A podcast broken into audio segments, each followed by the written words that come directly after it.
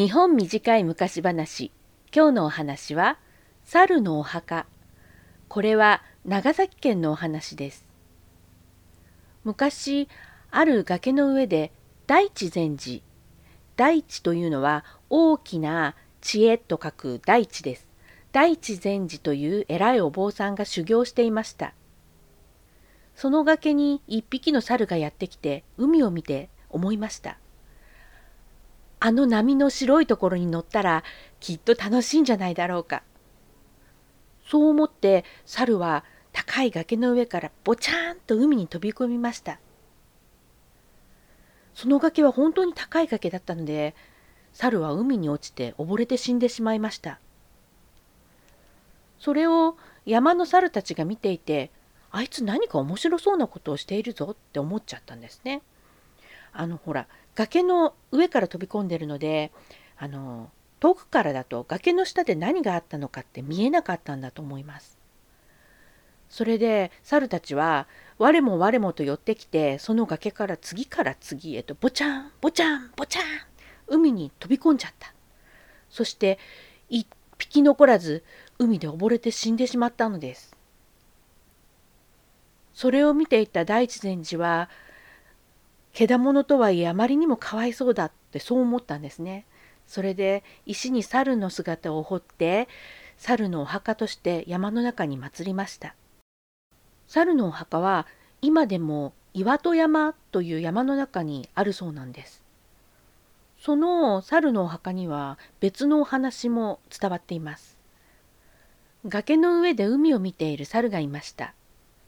お百姓さんが通りがかってよし一つあの猿を騙してやろうちょっといたずら心で思ってしまったんですね。おいえてこ俺の真似ができるか？そう言ってお百姓さんは高い崖の上からぴょんと飛び降りてみせました。崖は本当に高い高い崖だったんですよ。でも途中に、えっと、松の木が生えているのをお百姓さんは知ってたんですね。それで松の木に捕まってお百姓さんは何ともなかったんです。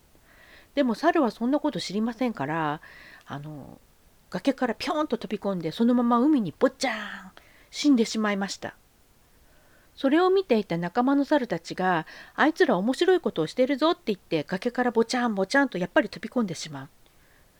そして猿たちはみんな海で溺れて死んでしまいました。さすがの百姓さんもこれはあまりにもかわいそうなことをしてしまったと気づいて近くで修行していた大地禅師にお願いして猿のお墓を作ってもらいました。猿のお墓は長崎県南塩原市というところの、えーと、岩戸山という山の中に今もあるそうです。トッピンパラリのプ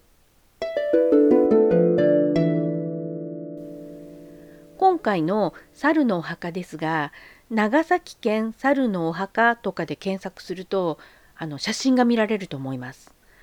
うーんと石板のようなものに猿の像が彫られているんですが何て言ったらいいの？あのね尊虚の姿勢っていうんですけど言葉で説明するのが難しいんですよね、えー、なんかこうしゃがみ込んでいる感じで彫られていてそんなに大きなものではなさそうです。その猿のお墓を作った大智禅師というお坊さんですがこの人は肥後の国っていうから熊本県ですか？熊本県では結構有名なお坊さんなんだそうです。え、ー、と大智禅師は子供の頃は、えー、万中さんという名前でした。そしてあるお寺で修行していたんですけど師匠にあたるお坊さんからある日呼ばれて「さあ万中やこのおまんじゅうを食べ」ってこうまんじゅうをもらったらしいんですね。まんちゅうさんが大喜びでかぶりつこうとすると師匠が笑いながら「まんちゅうやまんちゅうがまんじゅうを食べる気持ちを言ってごらんなさい」って言うんですね。まああの言葉遊びですけど共食いみたいじゃないかと。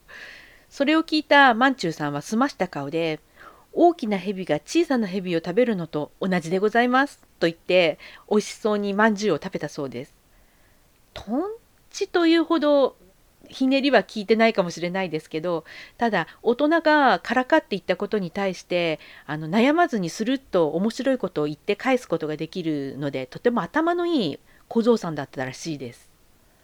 ある時師匠のお坊さんがまた言いました。満中やこの窓からたくさんの船が見えるがあの船を全部止めてみせなさいそういうふうに言うんですね。すると満中さんは障子をパタンパタンパタンと全部閉めてしまって「さあ和尚様これで船はすっかり止まりましたよ」と言いました。まあ見えなくなっただけなんですけどあの船が目障りならば見なければ済むことだっていうことですね。和尚様はそれで「ではそこから一歩も動かずにもう一度やってみろ」って言うんですね。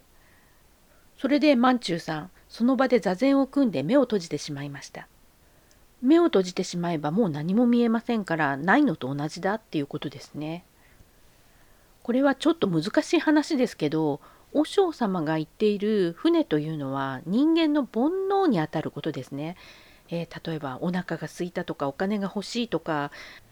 自分は醜いからもっと美しくなりたいなとかそういう日々のいろいろな煩わしい思いっていうんですか？そういうものをなくすにはどうしたらいいかそれをなくさないと来世で良いところに行けないっていうのが仏教ですからその煩悩をなくすにはどうしたらいいかっていう問答をしてるんですね。それであのそんなものは見なければいいじゃないかって最初障子を閉めちゃう。じゃあ障子に障子に手が届かないならどうしたらいいのかその場で一歩も動かずにやってみろって言ったら万中さんは座禅を組んでしまう。そうです。座禅を組んで心を澄ませてしまえば煩悩なんか気にならない。それが仏教の道です。そういうことをあの突然言われてもちゃんとしてみせられる返事をしてみせられるのが万中さんでした。これは将来大物になるかもしれないと思った和尚さんは万中さんに新しい名前を挙げるって言ったんですね。それでこれからは小さな知恵の知と書いて承知と名乗りなさいって言ったんですけど万中さんは嫌でございますって 返事をするんですね。え、和尚さんちょっとびっくりしましたね。ななぜ嫌なんだい？そしたら万中さんは小さな知恵なんてものはあの煩悩のもとです。修行の妨げにしかなりませんから、私には必要ありませんって言うんです。それで和尚様はもうさ本当に感心してしまって、よし、分かった。お前には大きな知恵と書いて大地という名前をあげようって言って、それから万中さんは大地禅寺と呼ばれるようになりました。というわけで今日はこの辺で、またチャンスがあったらお会いしましょう。